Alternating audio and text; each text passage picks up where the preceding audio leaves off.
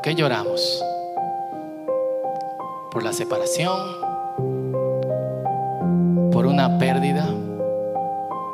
¿Por alguien que ya no está? ¿Porque no conectamos? ¿Porque terminó algo? ¿Porque empezó algo? Jesús dijo que si lloras, tus lágrimas van a parar. Y no es simplemente llorar. Hay gente que llora por cualquier cosa. Una de las cosas que al estar casado con una argentina tengo que ver fútbol obligatoriamente. Y una de las cosas que, que más me ha llamado la atención es que los futbolistas lloran, pila, y lloran si ganan, lloran si pierden.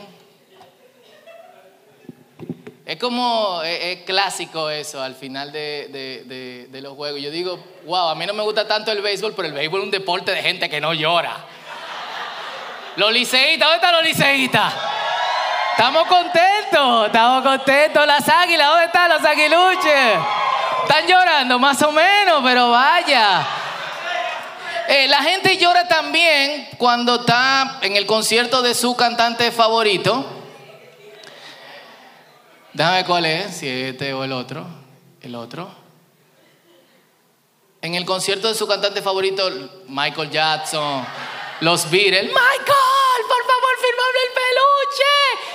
La gente llora por las novelas. Yo no sé si ustedes han visto esto, pero esto es el final. Miren esta cuestión en dominicano. Súbelo. ¿Por qué se murió? Es que, mi amor, este... Es también su amigo. Ya, ya. Pero ya se reencontraron, ¿viste? y se reencontraron Pero, pero Adolfo también, mamá. Ah, Uy, no. Ya le dimos en el talón de Aquiles. Ya, mi amor, Adolfito. Ay, pero ¿por qué estás llorando? No Yo llores. Que se. Fue una novela. Es una novela. Pero no me gustó.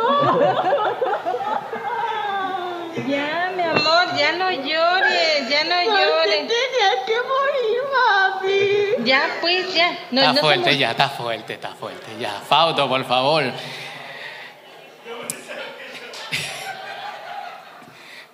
Suerte que tenía su mamá que la consolaba. Era como, era una novela. No, pero ¿por qué se murió? Eh, ¿Quién han llorado por novela aquí? ¿Por películas? Full. No me juzguen, pero por la única película que yo he llorado es por King Kong vive. King Kong se muere y ahí mismo nace su hijo. Es fuerte esa escena. Yo estaba como de la edad de Benjamín, era 1986. Era como, "Oh, murió King Kong". Así que no es llorar por llorar. Todos nosotros lloramos por alguna u otra razón y en algún punto nos secamos las lágrimas y continuamos. Entonces Cristo no puede estar refiriéndose a ese lloro porque los que pueden autoconsolarse no necesitan consuelo. Y hay cosas que realmente lo que necesitan es que tú le digas, oye muchacha, o sea, en la casa de mi abuela no hubiesen consolado a esa muchacha tanto por la novela, le hubiesen dicho, oye, ¿qué es lo que te pasa? Levántese y vaya a trabajar. Es que se murió, que se yo cuánto, y no sé qué. Y yo creo que la traducción en lenguaje actual capta muy bien lo que realmente el pasaje quiere decir. Dice, Dios bendice a los que sufren porque, los, porque Él los consolará. Le faltó un acento ahí a lo que escribieron la, eh, la TLA. Eso es, los que están de luto, los que se lamentan, los que tienen el corazón roto, la gente que está deprimida, los que están sumergidos en tristeza. Es literalmente gente que ha tratado de parar de llorar, pero no se puede. Y yo recuerdo, ahora yo no, no, ahora es como mucho más claro, más claro para mí, pero yo recuerdo que mi abuela no salía de la casa. y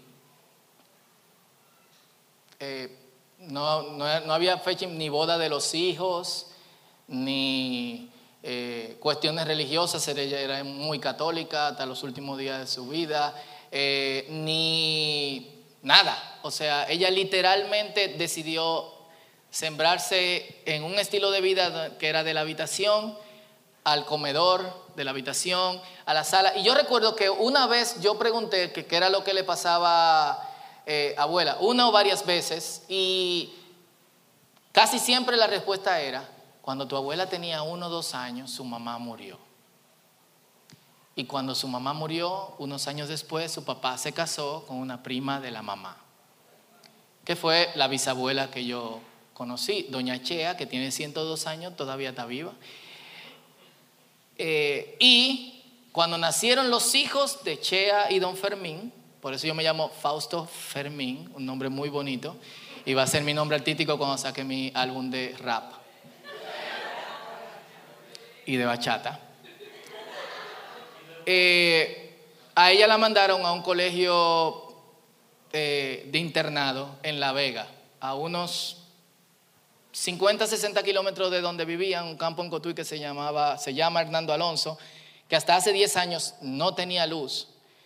Y llegar en carro eran básicamente una hora, unos 16, 17 kilómetros desde, desde Cotuí. Ya ustedes saben cuánto costaba ahí desde ahí hasta La Vega. Era literalmente un buen tramo en caballo y después el resto del tramo en una camioneta o en una guagua. No todo el mundo tenía carro. Eso, mi abuela se casó, tuvo hijos, pero cerca, mediados de los años 70, entró en un proceso que ahora yo sé que es depresión, del cual nunca salió hasta el día en que murió. O la eh, madre de un amigo que tampoco salía hasta que conoció al, eh, al Señor. Así que una buena paráfrasis del texto sería, Dios bendice a los que se les ha arrancado toda posibilidad o todo motivo de alegría, porque Él los va a consolar. Dios bendice a los que se les ha arrancado todo motivo de alegría, porque Él los va a consolar. Y la semana pasada, en la apertura de, de, la serie, yo le dije que estos Dios bendice no son cosas que simplemente aparecen en el Nuevo, en el Nuevo Testamento. Y mientras estaba estudiando este mensaje, porque es evidente, cada vez que vemos estos Dios bendice, las conexiones que tienen con otros pasajes dentro de toda, dentro de toda la Biblia, yo decía, wow, ¿qué, qué, qué nos lleva constantemente los cristianos a pensar que la Biblia está fraccionada? ¿Qué nos lleva constantemente a pensar que Dios tenía una forma de pensar en el Antiguo Testamento y después en el Nuevo tiene otra forma de pensar? ¿Qué nos lleva a los, los cristianos a pensar que simplemente todo lo que se dijo en el Nuevo Testamento es totalmente nuevo? Y yo creo que la razón de esto es que nosotros no estamos leyendo bien nuestras Biblias. Si leemos bien nuestras Biblias nos vamos a dar cuenta de la conexión de la conexión que tiene con el Antiguo Testamento, todo lo que dijo Jesús. De hecho, Jesús en este mismo sermón del monte, donde están estas bienaventuranzas, dice en los primeros versículos, justo después de las bienaventuranzas, no piensen que yo he venido a destruir la ley. Yo vine a cumplirla, yo vine a complementarla. Y les digo que hasta que, que, el cielo y la tierra pasarán, pero ni una tilde, ni un punto, ni una coma de la palabra del Señor va a pasar. Porque la palabra del Señor permanece para siempre. Y curcuteando en toda la Biblia sobre este Dios bendice a los que lloran, a los que necesitan consuelo, a los que se les ha arrancado todo motivo de alegría. Yo no quiero usar llorar porque entiendo que es más las personas que están en, luto, pero luto es una palabra tan extraña para nosotros hoy.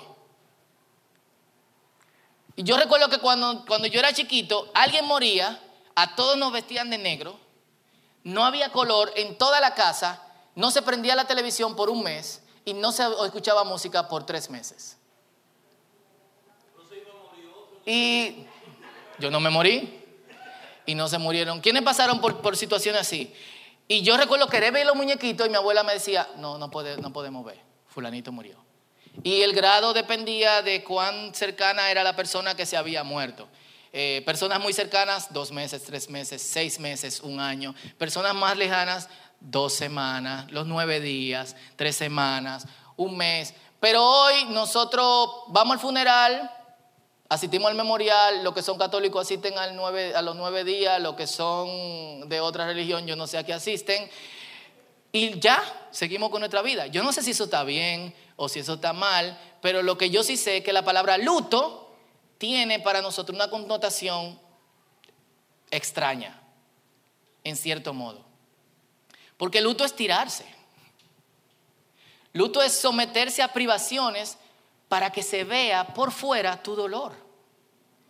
Entonces nosotros no entendemos hoy lo que, eh, lo que es luto y Obviamente no estoy diciendo que está bien o que está mal. Si ustedes, si yo me muero mañana, vítanse de rojo y brinquen y beban mucha Coca-Cola por mí, hasta los que beben agua. Pero bueno, eh, así que quiero usar esto, los que se le han arrancado todo motivo de alegría. Y vemos cómo en el Antiguo Testamento Dios viene prometiendo esto. En Isaías capítulo, eh, eh, y bueno, tengo que decir esto. Tenemos que entender que los Dios bendices de Mateo 5 no solamente son promesas de Dios, sino es la agenda de Dios. ¿Qué yo quiero decir con esto? Lo que yo quiero decir con esto es que son cosas que Dios se ha propuesto cumplir. Y miren en Isaías capítulo 61, verso 1 al verso 3, que es el pasaje que Jesús lee, y lo vemos en Lucas capítulo 4, al inicio de su ministerio, cuando lo querían apedrear. Dice, el Espíritu del Señor soberano está sobre mí y salto al verso 2. Él me ha enviado para anunciar a los que se lamentan que ha llegado el tiempo del favor del Señor. Dios también me envió para consolar a los tristes, para cambiar su derrota en victoria y su tristeza en un canto de alabanza. Entonces lo llamarán robles victoriosos plantados por Dios para manifestar su poder. Y esto me encanta. Los llamarán, los llamarán robles. ¿Quiénes saben lo que es un roble? Porque puede ser que esto sea una palabra domingo. Un roble es una mata grande. Yo no sé cuál es, pero es una.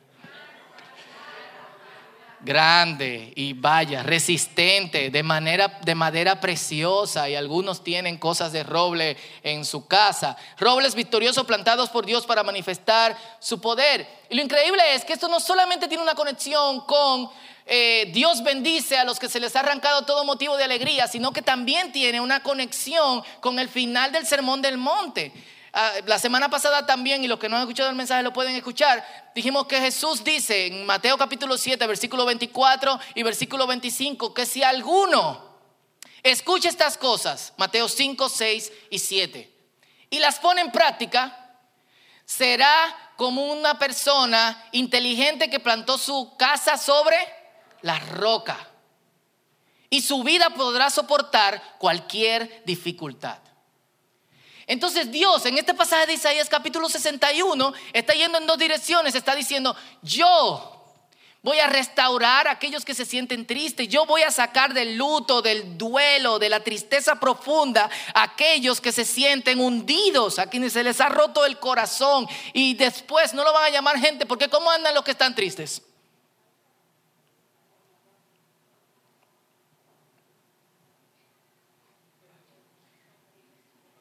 Algunos levantan la cara porque no quieren que otro lo note, pero tú se lo notas.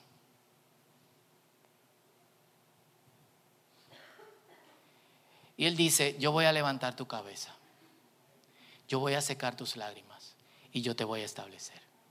¿Qué? Ah, pero cuando es Dios quien te establece y no tú mismo. Yo he intentado establecerme tantas veces y me dan ese bendito etrayón. Para los extranjeros que están aquí, me tiran al piso.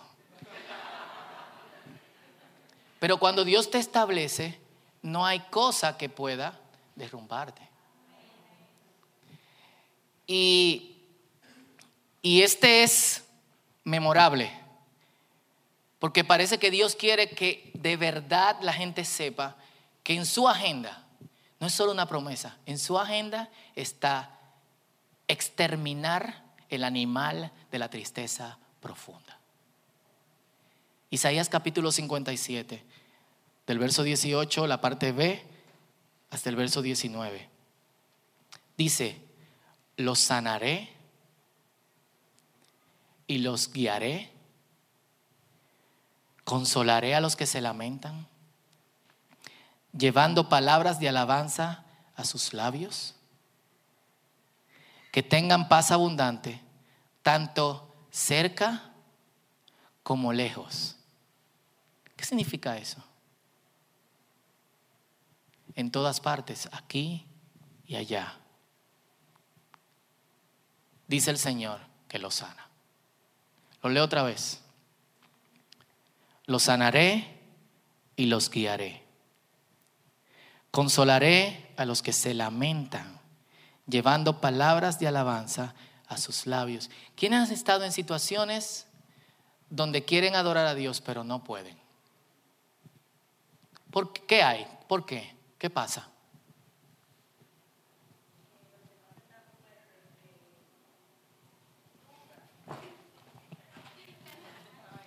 Lamentablemente hay veces que te pasa algo tan fuerte que tú empiezas a dudar, pero es solo por un cortito tiempo, por lo menos para mí. Y exacto. Cool. ¿Qué más?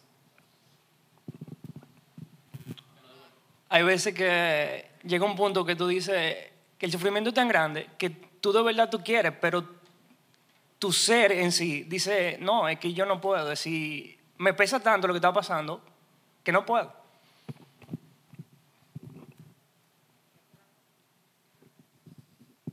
tú te trancas. O sea, es como que te ponen un, por lo menos a mí, hablo por mí, te ponen como una soga en la lengua, que tú dices, en serio, no me sale, yo quiero, pero es como una, ay, yo quiero, Espíritu Santo, ven, conviérteme otra vez, porque que no es nada, nada, tú te sientes atado, como que una imposibilidad, tú te es como un discapacitado de adorar a Dios. pérdida de conexión con Dios. A veces por la falta de oración uno se, se aleja y después le- se le hace difícil conectarse otra vez. O sea, hay diferentes razones y, en tristeza, eso es lo duro y lo difícil. Adorar a Dios y que te salga una alabanza. Sin embargo, la Biblia dice que una pres- prescripción para la tristeza es adorar a Dios. Santiago dice, si alguno está triste, cante alabanzas. Y esta semana yo me vi cantando en mi carro eh, de esos coritos viejos. Hace, hace un tiempo yo estaba comiendo con un grupo de amigos en, en- que algo, perdón, esto es un paréntesis, yo soy como random. Y algo dice, ¿qué es lo que falta tiene que tratar de decir? Eh, estoy bien aquí, me veo. Ok. Eh, hace un tiempo yo estaba comiendo con unos amigos en el restaurante El Cappuccino y los restaurantes que son auténticamente italianos tienen esta cuestión de que los dueños están ahí y practican como una clase de hospitalidad italiana abrumante. Eh, es full, eh, nítido. Hace tiempo estaba estudiando en, Italia en una de las clases de la maestría y nos daban tanta comida, tanta comida, que yo decía, ok, después de clase, al mediodía, yo voy ahí al hotel, subo, comíamos en el mismo hotel, bajo en el antipasto. Eso es tu entrada fría, pasta, antipasto y después queso por pila con vino. Eh, era cristiana la escuela, pero bueno, el vino tenía, no sé, era jugo. Eh, y entonces, eh, eh, yo recuerdo que, que yo dije, se, se me ocurrió esta brillante idea de subir, bajar, y bajo como a la 1 y 35, ya todo el mundo está comiéndose su, eh, su plato fuerte y viene Flavia, que era la señora que servía la comida, y dice, Faustino, todo tu plato para vos. Y yo, ok, gracias. Pero nosotros estábamos hablando ahí, este señor nos sirve la comida y nos va recomendando y entonces él dice sobre esta canción que se estaba escuchando en el fondo, era como de esta opereta italiana, como un pop con voz de ópera, como...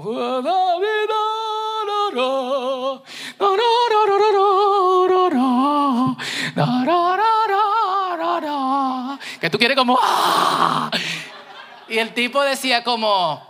Y yo no sé, porque cuando uno era joven no apreciaba esa clase de música. Ahora yo la aprecio. Eh, y la aprecio tanto. Y, y pasa con, a mí me pasa con coritos de mi, de mi niñez. Y nosotros, nosotros cantábamos, has cambiado mi lamento en baile, me ceñiste de alegría, por eso a ti cantaré gloria mía y no estaré... ca- Vio, te alabo. Yo tocaba conga, entonces no hacíamos señas ahí, el corte ahora. Te alabaré para siempre, porque has cambiado mi lamento en baile. Oh, Dios mío, te alabo. Y cantaban, yo soy testigo del poder de Dios, por los milagros que Él ha hecho en mí. Yo era ciego y ahora veo la luz. Y yo me encontré el otro día cantando ese corito, porque uno en situaciones difíciles, uno no recuerda que nunca, nunca, nunca me ha dejado, nunca, nunca me ha desamparado en la noche oscura, en medio de prueba. Jesucristo nunca me desamparará. Y eso era cápsulas que uno se llevaba y uno salía. Dios nunca me va a dejar. Y había gente cantándola, llorando. Yo soy testigo del poder de Dios. Por milagro que Él ha hecho en mí.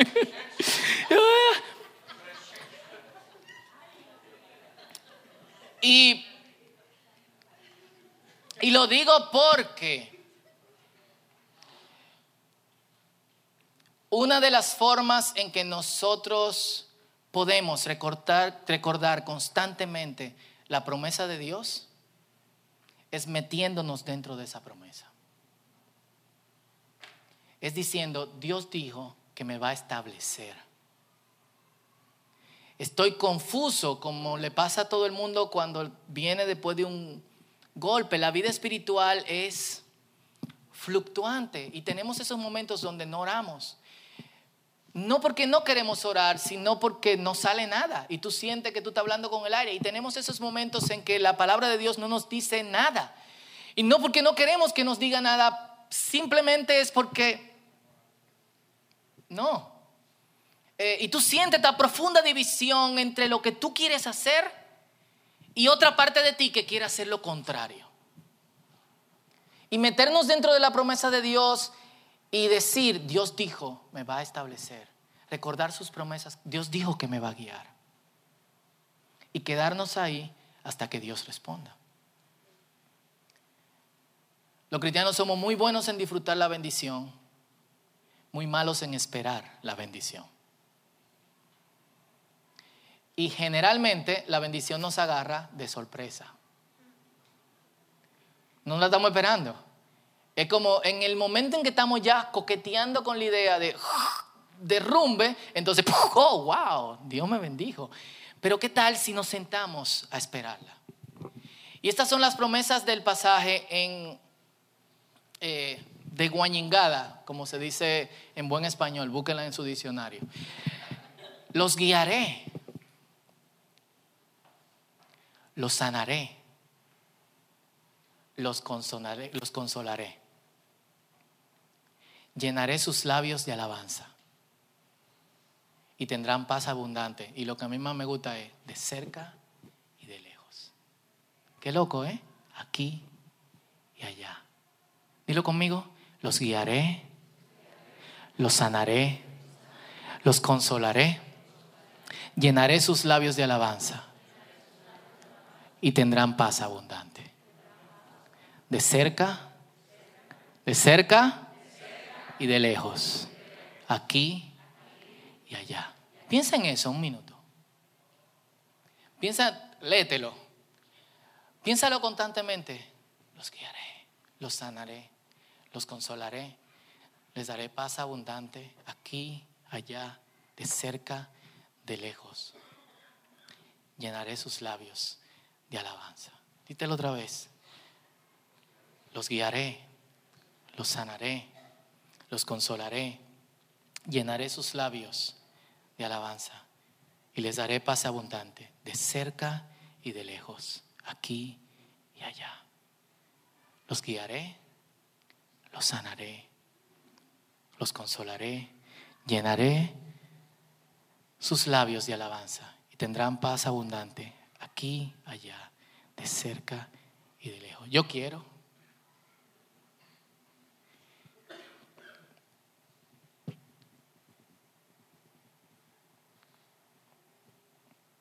Y no solamente eso, la promesa de Dios no se queda ahí.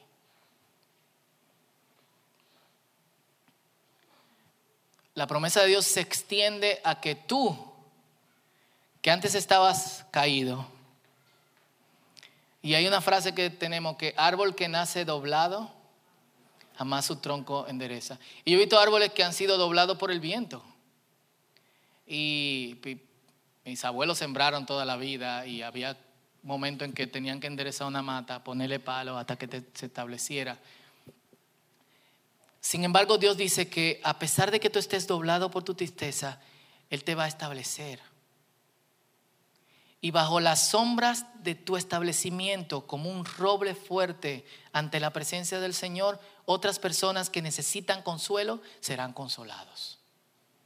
Y tú te vas a ver increíblemente como una persona fuera de la tristeza, sana, guiada, consolada, cantando alabanzas, con paz aquí y allá, de cerca, de lejos, consolando a otros. Primera de Corintios 1, del 3 al 6, y si lo pueden buscar en sus Biblias, dice así, Primera de Corintios 1, del 3 al 6.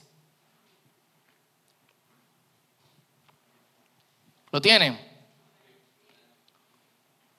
Dice, toda la alabanza sea para Dios, el Padre de nuestro Señor Jesucristo. Dios es nuestro Padre misericordioso y que la fuente de todo consuelo.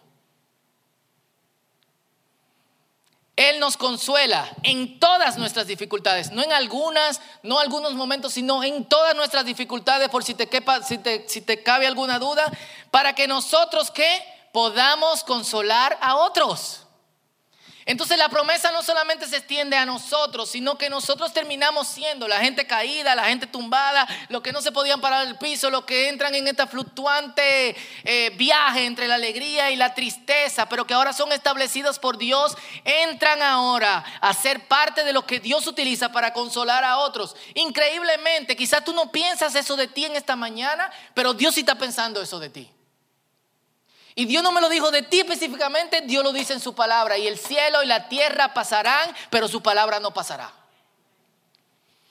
Y dice, cuando otros pasen por dificultades, podremos ofrecerles el mismo consuelo que Dios nos ha dado a nosotros. Pues cuando más sufrimos por Cristo, cuánto más Dios nos colmará de su consuelo por medio de Cristo. O sea, chequen esto, no hay nivel de dolor, no hay nivel de tristeza, no hay nivel de depresión que pueda vencer al nivel de sanidad que Dios puede darte. Ah, perdón, segunda de Corintios. Yo creía que Noelia me estaba diciendo, te está poniendo pentecostal. Pues, y esto es lo pero cuanto más sufrimos por Cristo, tanto más Dios nos colmará de su consuelo por medio de Cristo. Es decir, Mientras más suframos, más Dios nos muestra su compasión y nos muestra su eh, reconfortación. Aun cuando estamos abrumados para dificultades, es para el consuelo y la salvación de ustedes, pues cuando nosotros somos consolados, ciertamente los consolaremos ustedes. Entonces podrán soportar con paciencia los mismos sufrimientos que nosotros. Y lo que Pablo está diciendo es mucho más loco de lo que quizá nosotros podamos pensar. Lo que él está diciendo es, yo estoy siendo consolado a pesar de que todavía no veo que se termina mi sufrimiento. Pero como yo soy consolado, aun cuando mi sufrimiento no ha terminado, para ustedes que están también en un sufrimiento terrible, esto les sirve de ánimo, porque ustedes ven cómo yo me gozo, cómo yo tengo paz, cómo yo alabo a Dios, cómo yo me siento guiado, cómo yo me siento consolado, cómo yo tengo paz aquí y allá, de cerca, de lejos. En medio de esto, entonces ustedes dicen, si en Él es posible, en nosotros también es posible. Entonces no es solamente cuando termina tu sufrimiento, sino también en medio de tu sufrimiento, Dios nos consuela de la misma forma, Dios consuela a otro de la misma forma en que nosotros hemos sido consolados. Entonces, ánimo. Vamos a ponernos bajo la cobertura de Dios, porque algo muy importante sobre esto es, no es todo el que llora. Tampoco es todo el que está en luto. Recordemos estas cosas mientras estudiamos una por una los Dios bendice que muchos conocen como bienaventuranzas. Dice, si alguno escucha estas cosas y las pone en práctica, será una persona tan establecida que su vida podrá soportarlo todo. Entonces hay un ejercicio que tenemos que hacer. Y quizás tú estás muy derrumbado para ese, ejercicio. Quizás tú estás muy triste. Quizás no. Quizás tú estás saliendo de una situación dolorosa.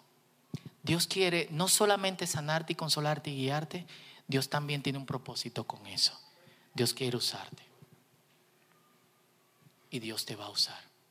Pero tenemos que ponernos bajo la cobertura de, del Señor. Y mientras el grupo de alabanza canta, pasa, nos preparamos para adorar al Señor, aún en medio de nuestras tristezas. Si alguno se encuentra triste. Yo quiero leer este salmo y luego vamos a cantar algo que tiene que ver con el salmo. Y es el Salmo 46. También transformado en un corito. Dios es nuestro amparo, nuestra fortaleza, nuestro pronto auxilio en la tribulación. Aunque se traspasen los montes a la mar, aunque la tierra tiemble, tenemos que cantar. Aunque la tierra. Y tembló la tierra y salieron todos huyendo. Ah, eh, ok, no, que no tiemble. Dice Salmo 46, Dios es nuestro refugio y nuestra fuerza. Siempre está dispuesto a ayudarnos en tiempos de dificultad. Por tanto, no temeremos cuando vengan terremotos y las montañas se derrumben al mar, que rujan los océanos y hagan espuma, que tiemblen las montañas mientras suben las aguas. Un río trae gozo a la ciudad de nuestro Dios, el hogar sagrado del Altísimo. Dios habita en este lugar, no puede ser destruido. En cuanto despunte el día, Dios lo protegerá. Las naciones se encuentran en un caos y sus reinos se desmoronan. La voz de Dios truena y la tierra se derrite. Vengan y vean, dice el verso 8, las obras gloriosas del Señor. Miren cómo trae destrucción sobre el mundo. Él hace cesar las guerras en toda la tierra. Quiebra el arco y rompe la lanza y quema con fuego los escudos. Versículo 10, quédense quietos, esperen. Y vean que yo soy Dios. Y a mí me gusta imaginarme los versículos.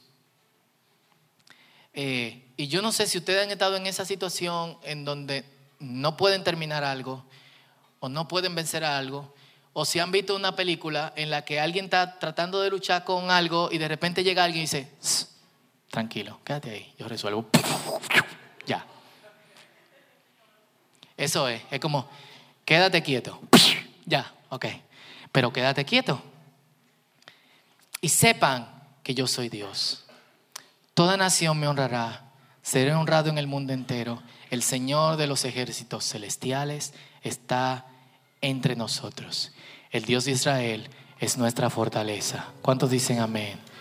Y Dios está entre nosotros, de cerca, de lejos, aquí y allá. Él es nuestro consuelo en toda situación. Así que vamos a desatar la lengua. Vamos a creer en la promesa del Señor.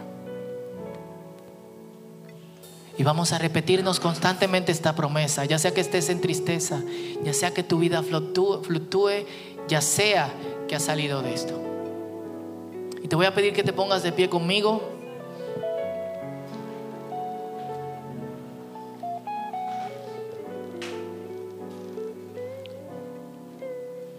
y oremos.